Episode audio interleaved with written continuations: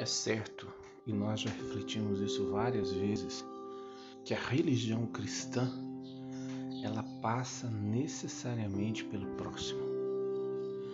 Não existe uma religião vertical, como muitos querem praticar, ou seja, uma relação direta com Deus. A nossa relação, a nossa religião, aliás, ela passa pela nossa relação com o próximo. Ela é horizontal, ela tem essa dimensão horizontal, que é tão importante quanto a dimensão vertical. Jesus mesmo alertava-nos já, né, que no dia do julgamento ele vai dizer, né, que estava nu, que estava preso, que estava doente, enfim, em diversas situações nas quais ele se fazia necessitado e nós não o socorremos. Então, nesse dia do julgamento, nós seremos julgados pelo amor, o amor que nós tivemos ou não pelo nosso próximo.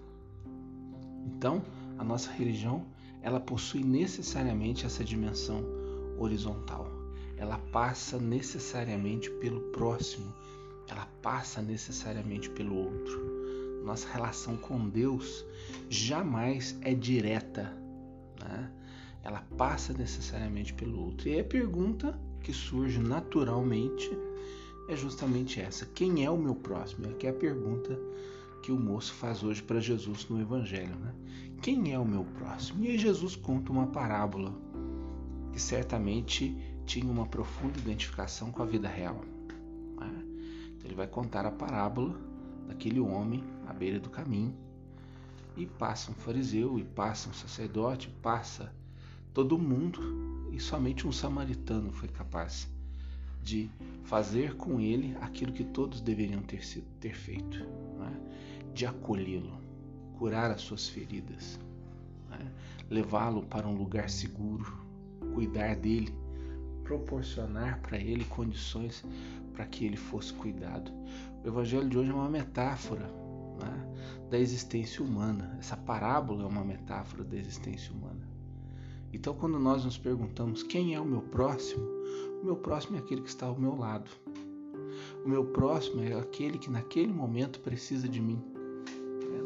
É aquele que naquele momento precisa da minha atuação, precisa da minha força, precisa do meu carinho, precisa da minha atenção.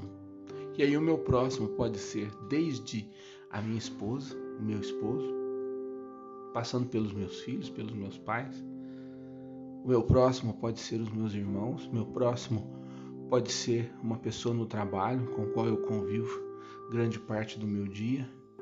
O meu próximo pode ser alguém que se colocou em meu caminho, precisando da minha ajuda, precisando da minha atenção. Enfim, o meu próximo é aquele que precisa de mim, é aquele que necessita de mim. Então, o evangelho de hoje, né, sendo essa metáfora né, do, da, da, da, nossa religião cristã, né, que passa necessariamente pelo próximo, me leva a repensar a minha sensibilidade para com o outro. Eu não posso ser insensível. Por isso que não tem como você ter uma relação direta com Deus. Porque às vezes as pessoas pensam assim, né? Não, eu amo meu Deus, Deus me ama, né? E, e, e, nessa relação direta com Deus se esquece do outro que está à sua volta. Então é onde acontece muito aquele erro, né? Que nós colocamos aí muitas vezes nas nossas reflexões. Né? A pessoa acaba de sair de uma celebração, acaba de sair de um momento de oração, às vezes está até com o terço na mão ainda, está falando mal dos outros. A pessoa tá muita, a pessoa chega em casa, não sabe compreender o filho, a filha. E às vezes até as pessoas reclamam, né? Ah, lá na igreja é um santo mas fora dela é um capeta. A pessoa não, dentro do trabalho, não sabe respeitar o outro, não sabe ser justo como patrão, não sabe ser justo como empregado. Ou seja, não vive de fato uma identidade cristã nos seus relacionamentos cotidianos e nós somos seres relacionais. Não tem como negar isso. Então, ou a minha religião na prática ela se exercita na relação com aqueles que me cercam, ou então eu estou vivendo uma falsa religião. Eu estou vivendo uma religião vazia, sem sentido. Porque não adianta nada eu ir lá na igreja, bater no peito, Né? Não adianta nada muitas vezes eu ir à missa todos os dias ou toda semana, rezar terços, isso e aquilo, se a minha vida com o outro é um inferno. Se a minha fé não encontra na prática cotidiana né, o sucesso relacional que ela precisa encontrar. Né?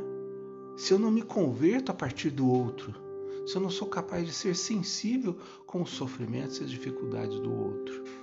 Né? Então nós sempre vamos viver uma religião desplugada. Né? Vamos usar um termo bem atual, né? uma religião desplugada, uma religião totalmente distante do ideal de Jesus Cristo. E hoje a liturgia é, da igreja né, nos coloca um santo que nos ensinou a viver isso de uma forma plena.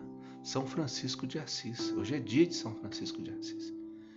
E São Francisco de Assis, mais do que ninguém, né, soube despojar-se de si, de si mesmo para doar-se ao outro.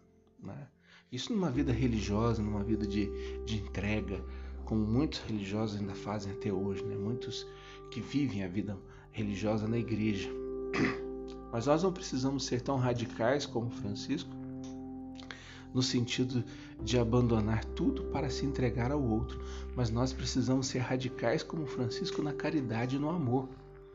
Né? Você não precisa ir para uma vida religiosa para você viver isso, mas você pode viver isso dentro da sua casa, como eu disse, no seu trabalho, no seu dia a dia, sendo sensível para com aqueles que te cercam, com paciência, com amor, com carinho, com cuidado, assim como fez o samaritano ali no caminho. Né? Então, que essa seja a graça que nós alcancemos na nossa vida e vamos tirar do horizonte nessa falsa ideia de que nós podemos ter uma relação vertical com Deus, né? uma relação, vamos dizer assim, pessoal sem passar pelo outro. Não. O, o primeiro e o maior de todos os mandamentos é esse: amar a Deus sobre todas as coisas e ao próximo como a nós mesmos.